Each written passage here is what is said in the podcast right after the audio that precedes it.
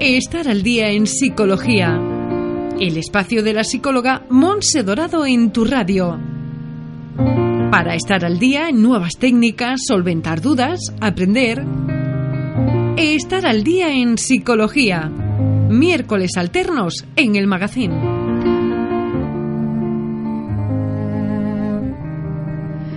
Pues hoy toca, hoy toca estar al día en psicología con Monse Dorado que nos acompaña ya en la radio. Monse, buenos días. Buenos días. Vamos a ponernos al día una vez más. La primera experiencia muy gratificante. Vamos a ver esta, Monse. Espero que bien. Seguro que sí, seguro que estamos, bueno, pues eh, poniéndonos muy al día de todo, eh, pero les tengo que recordar que Monse Dorado también atiende consulta privada para persona que necesite psicólogo aquí en Grazalema. ¿Es así, no, Monse? Sí. ¿Tenemos teléfono de contacto para que se puedan poner en contacto contigo? Sí, te... está mi, mi número, que solo tengo uno. Cuando quieran pueden llamar el 645 60 63 19. Muy bien, y si no, te localiza cualquier persona en cualquier sitio. Sí, ya me tienen conocida aquí en el pueblo. Muy bien, Monse. Bueno, hoy me has traído un tema que me ha dejado un poquito descolocada. ¿Cómo damos sentido al mundo? ¿Qué es esto, Monse? Queda muy bonito, ¿verdad? Sí, sí, la verdad que... Pero claro, ya de entrada nada más que el título Cómo damos sentido al mundo nos hace pensar, ¿eh? Nos hace plantearnos muchas cosas. Sí. No, la verdad es que mm, el título es bonito, pero es algo que todo el mundo sabe que además es como eh, dentro de, la inteligencia popular, ¿no? El hecho que dicen, bueno, las cosas son según el cristal como se mire. Pues un poco es eso, se refiere un poco a esto, ¿no? De hecho, tengo una frase de mm, una escritora francesa, de Anaïs Nin, que dice, no vemos las cosas tal como son, las vemos según como somos nosotros. Anda. Que es un poco, mm, da más información que el típico, son, las cosas son según el cristal como, que se, como se mire. Pero viene a decir esto, ¿no? Que la misma situación una persona la ve de una manera o la interpreta de una manera y otra persona la interpreta de forma muy distinta. Y esto no es que lo vaya a explicar porque todo el mundo lo sabe y es algo que eh, muy obvio. Lo que sí quiero explicar es por qué. Por qué una persona ve las cosas de una manera y otra la ve de una manera diferente cuando la situación es la misma. Pues cuéntanos entonces, Monse, ¿por qué cada uno lo vemos de, de, una forma? Ahora que ya después viene también la segunda parte, el intentar convencerte a ti de que lo veas como yo, ¿eh? Sí. sí. bueno, yo suelo ser bastante objetiva, pero es verdad, todo el mundo se, se rige un poco por, por su forma de ser, esto es lo primero, ¿no? Cada uno, el carácter también determina la manera que, que interpreta la, la situación. Pero sobre todo, eh, lo que más influye a la hora de percibir la realidad es, eh, son los esquemas cognitivos, que esto es un término muy psicológico y muy de la terapia cognitiva, pero es cierto. ¿eh? Los esquemas cognitivos se refieren a las plantillas, a las guías que nos hemos ido formando desde que éramos muy pequeñitos y a través de las cuales filtramos toda la información haciendo de que veamos las cosas de una determinada manera. ¿Y cuáles son esos esquemas cognitivos o qué son exactamente? Bueno, si quieres, mm, siguiendo un poco con la tradición de, la anterior eh, entrevista, sí. voy a explicaros un cuento. Anda. una historia. Yo creo que nos quedó muy claro ¿eh? la otra vez con el cuento. Sí. A ver qué nos has traído hoy entonces, sí, esta vez no es, tanto para explicar el concepto, que es más fácil de entender, sino para explicar un poco por qué los personajes del cuento tienen una visión tan distinta, ¿no? Analizar un poco en qué se basa cada uno de los personajes en ver la situación totalmente diferente el uno del otro, ¿no? Muy bien. Entonces el cuento es eh, Las galletitas de Jorge Bucay. ¿eh? Otra vez volvemos al psiquiatra argentino, que hace muchos cuentos y a mí me encanta. Y habla pues nada de una señora que está en la estación de trenes y llega tarde. Entonces va a comprar el, el billete y el, el de la taquilla le dice que el tren va con retraso y que va a tener que esperar una hora. Entonces la señora muy fastidiada se va al kiosco, compra una revista, un paquete de galletitas y una lata de naranjada. Y así resignada se sienta en un banco del andén y nada, se pone a esperar. Al cabo del rato llega un muchacho joven se sienta a su lado y se pone a leer el diario.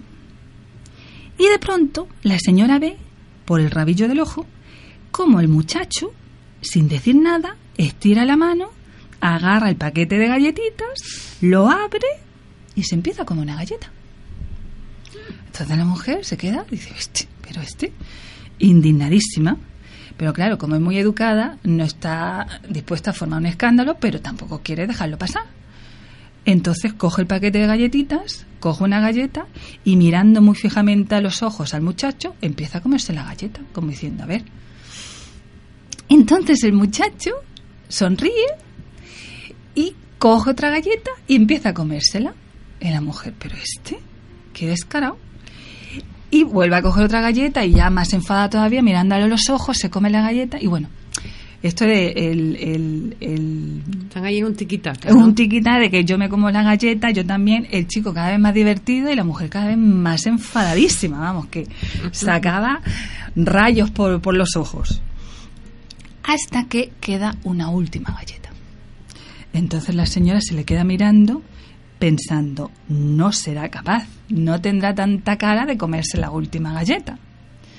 Pero el muchacho, con la mejor de sus sonrisas, coge la galletita, la parte por la mitad y le da una mitad a la señora.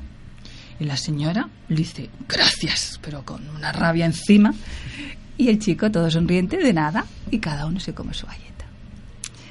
En esto de que llega el tren, el tren de la señora, se sube a su tren y con esa rabia que tenía, que hasta se le seca la boca, abre su, su bolso para coger la naranjada, mirando al muchacho con, con un odio, y se da cuenta que dentro de su bolso está no solo la lata de naranjada, sino su paquete de galletitas intacto. Madre del amor hermoso.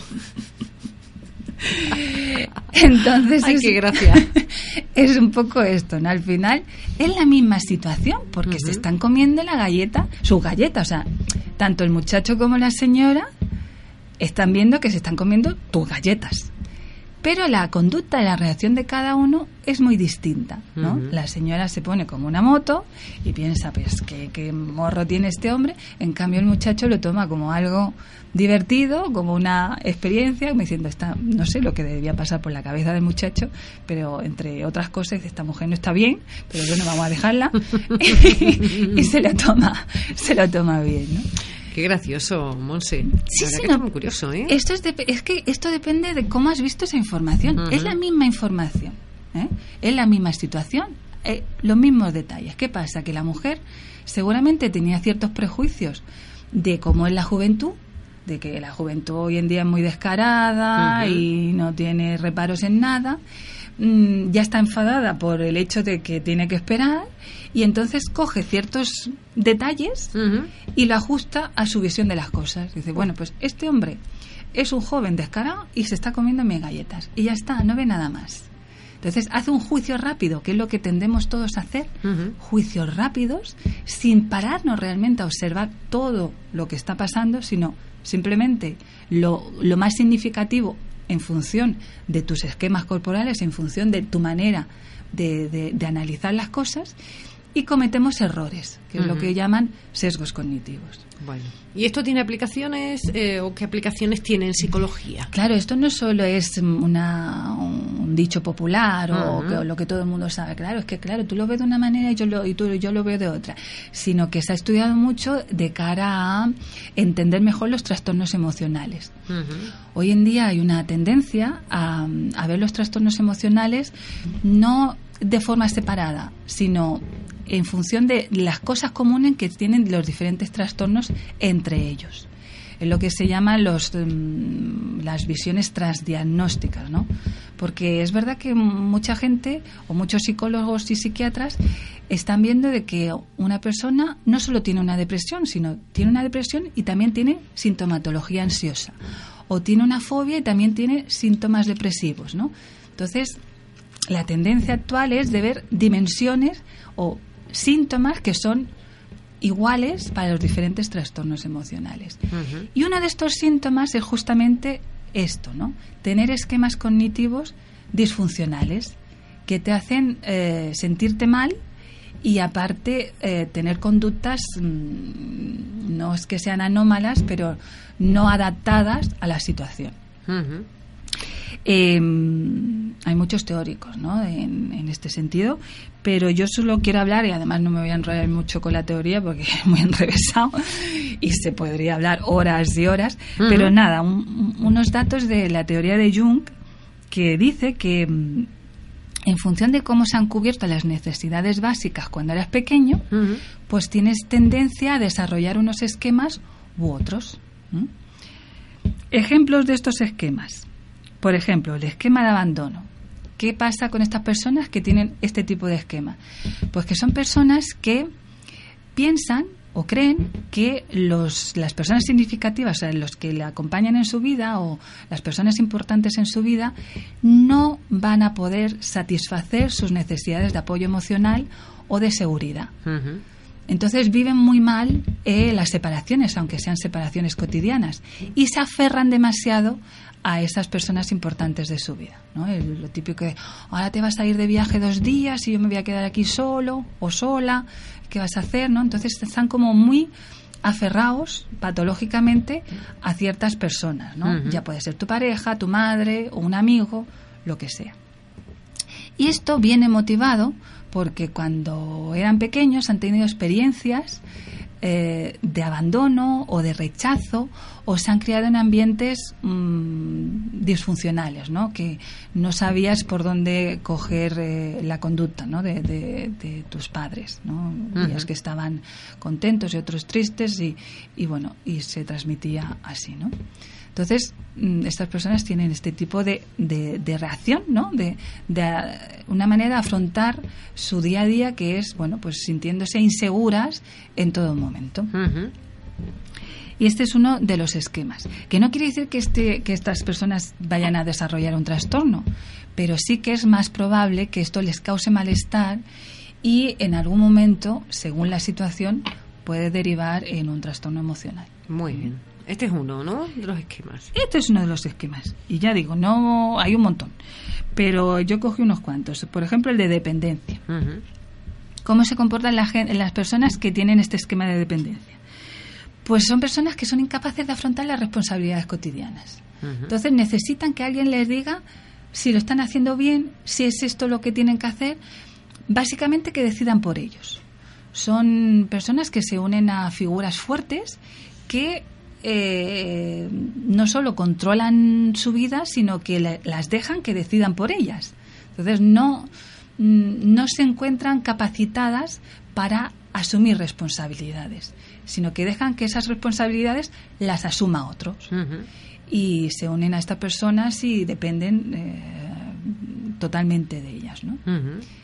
¿Y a qué se debe? Pues se debe a que cuando eran pequeños tenían unos padres demasiado protectores, sobreprotectores, que controlaban todas sus, eh, sus acciones, que no les dejaban hacer nada por miedo a que les pasara algo y que estaban tan protegidos que nunca llegaron a tomar ninguna decisión por sí mismos y eso derivó a, en edad adulta, pues eh, tener este tipo de problemas, ¿no? De depender, necesidad de depender de alguien, porque ellos mismos no se sienten capaces de, de afrontar las cosas solos. Estamos ahora mismo en una generación en la que se está hablando mucho de niños sobreprotegidos, precisamente, ¿no? Sí, y esto mm, los padres piensan que lo hacen por el bien de sus hijos, pero no es tan así porque los convierten en seres dependientes, seres inútiles, incapaces de llevar su propia vida, que van a necesitar de otras personas que dirijan su vida, como han hecho sus padres con ellos y el hecho de decir, bueno, no, es que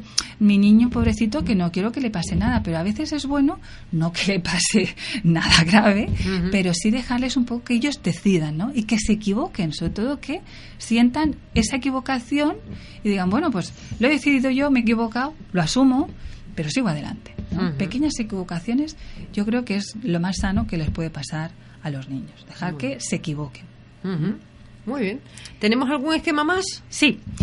Este esquema, además, yo creo que mm, vas a encontrar enseguida una persona que lo tiene. ¿eh? Una persona, bueno, muy conocida. Es el esquema de grandiosidad. Son personas que piensan. Se me viene a la cabeza Donald Trump. Fíjate. No sé por qué. Pues este mismo.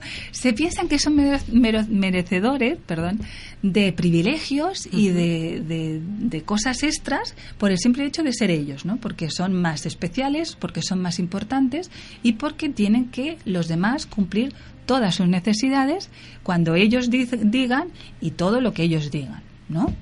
Y de hecho, ahora que hablas de Donald Trump, hace poco escuché eh, un poco su historia, ¿no? Familiar.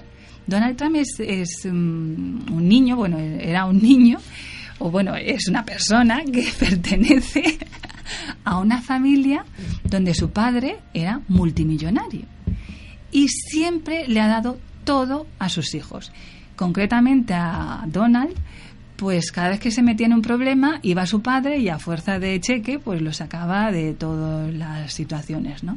Entonces, claro, no solo no se le ha puesto límites a esta persona, ni de pequeño ni de mayor, sino que se le ha solventado siempre todos los problemas donde se ha podido meter. Entonces, claro, se ha creado en él, que no lo, que digamos, no lo justifico indudablemente, pero se entiende de que si ha crecido con estas experiencias, ahora se esté comportando como que yo soy el que más y todo lo que digo va a misa y se tiene que hacer como yo digo y ya está. Qué barbaridad. Y este es el esquema que tienen estas personas como Donald Trump. Este además es un caso de libro. De libro, ¿no? este es un caso de libro. Muy bien. ¿Algún otro esquema te has traído así para destacar? Bueno, por ahora estos tres que eran lo, como los más significativos, pero hay muchos otros de fracaso, de apego, pero tampoco me quiero liar mucho. Ya digo que si no podía estar horas hablando de la teoría cognitiva en, en psicología. Entonces, Monse, eh, escuchándote contarnos estas cosas, ¿estamos condenados eh, desde nuestra más tierna infancia o es que aquí realmente se puede hacer algo para cambiar? Indudablemente. ¿eh? Indudablemente en psicología se puede hacer siempre algo. Porque mm, lo que no he dicho es que estos esquemas son inconscientes. Están tan son tan inherentes a nosotros mismos que lo consideramos como parte de nosotros. Entonces, ni nos planteamos que estamos filtrando toda esta informa toda la información a, través de ellos, ¿no? Es como si te pusieras una gafa, pero ya dejaran de ser gafas y son como tus mismos ojos. Entonces, no te das cuenta de que estás interpretando las, las situaciones en función de esa, esa forma que has aprendido desde pequeño a ver eh, eh, las situaciones, ¿no? A, dar, a, dar más importancia a unas cosas que a otras o a, a fijarte más en unos aspectos que en otros de la situación. Y el primer paso que hay que hacer para intentar modificar estos esquemas y aprender a interpretar las cosas de otra manera más menos que te cause menos malestar en todo caso, no que sea que lo veas todo de rosa, pero al menos que no te influya en, ese malestar que a veces sentimos de, que hay situaciones que nos, nos hacen sentir muy mal o, que vemos las cosas muy negativas o, que nos hacen, bueno, pues no encontrarnos bien, ¿no? Y ya digo, el primer paso es darse cuenta, pararse y analizar. ¿Estoy viendo todo lo que hay? ¿Estoy captando toda la información que se me está proponiendo? ¿Realmente eh, son las cosas así o puedo verlas desde otra perspectiva? Entonces, es importante, además hay un, filósofo eh, inglés que lo dice, el, eh, Bertrand Russell, que dice, en cualquier tema es saludable cuestionar de vez en cuando las cosas que desde hace tiempo hemos dado por supuestas. Es decir, muchas veces nos planteamos que estamos viéndolo de forma sesgada o que la situación la estamos interpretando erróneamente porque lo hemos hecho siempre. Entonces es bueno parar y decir, ¿es todo esto que he dado siempre por bueno? ¿Es realmente bueno? ¿Mm? ¿Es realmente como yo pienso que es? Y de ahí podemos ir avanzando. Bueno, pues eso es importante. Tengo que preguntarte también si esto se le puede explicar a los niños o si hay alguna manera, Monse. Son términos muy abstractos. Niños muy pequeñitos no pueden llegar a entenderlo porque todavía no han llegado al nivel de maduración suficiente como para entender ciertos conceptos abstractos. Pero sí que a partir de 6-7 años se puede empezar a hacerles ver que las cosas no siempre son como tú las ves o como él las ve, sino que otra persona las puede ver de forma distinta. O la misma situación, él mismo la puede enfocar de forma distinta. Y para ello yo utilizo el recurso de los cuentos, que a mí me encantan, como ya sabéis. y tengo un cuento que en, en, estas situaciones, cuando los niños están o son muy sensibles o, interpretan las situaciones siempre de la forma más negativa posible, ¿no? El, hecho de, anda, me ha regalado un perfume es porque huelo mal. ¿no? Es, dice, esta no me ha saludado, es que no quiere ser mi amiga, ¿no? Eh, situaciones así y que, claro, les causa mucho malestar, ¿no? Son sensibles, les causa mucho malestar. Pues yo les explico el cuento de la señora de la casa pequeña. A ver cómo es ese cuento. Es un cuento popular, o sea, no he encontrado el autor porque es un cuento que encontré una vez en un libro que saqué de la biblioteca y, y me hizo mucha gracia y lo he ido contando para estos casos, ¿no? Entonces habla de una señora que vivía en una, causa, en una casa pequeña era tan pequeña que cuando entrabas ya estaba eh, eh, la cama, al lado la cocina y bueno, y poquito más. O sea que se sentaba en la cama y ya veía lo que había en el exterior. Y empezó a estar un poco molesta, sentirse mal por esta situación. Dice, ay, es que mi casa es muy pequeña. Así que se le ocurrió ir al, al sabio del pueblo. Y fue allí, y habló con el sabio y dijo, mire, es que yo no me encuentro bien, yo es que es, mi casa es muy pequeña y me siento mal. Entonces el sabio le dijo, bueno, tengo una solución para ti, pero tienes que hacer todo lo que yo diga. Vale, vale. Primer paso, tienes que meter a la gallina dentro de tu casa. ¿La gallina? Sí, sí, tienes que meter la gallina. Bueno, nada, pues nada. Pues metió la gallina dentro de la casa. Claro, la gallina dejaba plumas por todos, saltaba por todos sitios, pero bueno, ah, pues nada, la gallina. Volvió al cabo de la semana, mire, es, que me siento, me, me, sigo sintiendo mal y además con la gallina peor. Y dice, bueno, bueno, es todo un proceso. Ahora tienes que meter la cabra. ¿La cabra? Sí, sí, tienes que meter la cabra dentro de tu casa. Bueno, vale, porque usted es sabio, ¿eh? Pero yo no lo veo. Dice, sí, sí, sí. Total, que mete la cabra, y claro, como podéis suponer, pues todavía peor, porque la cabra se comía las mantas, saltaba por los sitios. Bueno, y para no alargarme mucho, entre sesión y sesión metió la gallina, la cabra, el cerdo y la vaca. Madre mía. Total, que la señora ya la última semana con la vaca dentro, casi que, que dormía de pie, ¿no? Porque la, la, la vaca ya consumía el espacio que, que, estaba destinado a la cama, se subía. Total, que fue ya desesperada, desesperada a hablar con el sabio. Dijo, mire, es que ya no, no me siento mejor, este procedimiento suyo, yo no sé qué. No se preocupe, ya estamos casi al final. Ahora lo que tienes que hacer es sacar todos los animales de tu casa. Dice, eso me gusta más.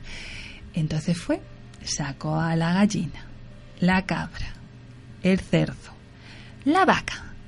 Y una vez que habían salido todos los animales, se sentó en la cama, se puso a pensar y dijo, bueno, finalmente no es tan pequeña mi casa. Una buena forma de, hacerle ver, ¿no? Sí. muy curioso, muy curioso. Es la misma persona, mm. la misma situación, pero perspectivas diferentes. Fíjate, lo importante que es tener otras perspectivas, ¿no? Hay que tener la, mente abierta en este caso, ¿no? Hay que tener la mente muy abierta y sobre todo ser consciente de que tu visión no tiene por qué ser la única visión de, lo que está pasando, ¿no? y estar abierto a eso, ¿no? A cuestionarse siempre eh, las cosas que siempre ha dado por supuestas, por buenas. Conclusiones, Monse. Pues esta, justamente. Que no nos dejemos llevar por lo que pensamos. Que no, nos dejemos llevar, que nos paremos y que analicemos todo aquello que damos por bueno siempre, ¿no? pensar de que tu postura no, no solo no es la única, sino que tu propia postura puede cambiar en función de cómo analices la situación. Pues yo creo que hoy nos ha quedado un programa precioso, Monse. Ay, pues me alegro. Y como siempre, haciéndonos pensar en lo que nos has contado, ¿eh? en todo lo que nos has dicho. Pues me alegro muchísimo que os pueda servir de algo. Claro, sobre todo los que tenemos niños pequeños, ¿verdad? es hora de poner pie en pared. Sí, ¿eh? Sobre todo con los niños, la educación, porque es verdad que las experiencias tempranas eh, son importantes, que luego se pueden modificar, indudablemente, pero si ya empezamos desde pequeñitos, mucho mejor. ¿eh? Nos ahorramos de que sufran tanto cuando se van haciendo mayores. Bueno, pues Monse Dorado, dentro de 15 días te esperamos aquí con un nuevo espacio. Y aquí estaré. si hay dudas, que te pregunten, ¿no? Si hay dudas, si hay algún tema que alguien tiene curiosidad o que quiere más información, indudablemente que se ponga en contacto contigo y puede ser un tema para la próxima entrevista. Muy bien, muchas gracias, Monse. De nada, vosotros. Adiós. Adiós.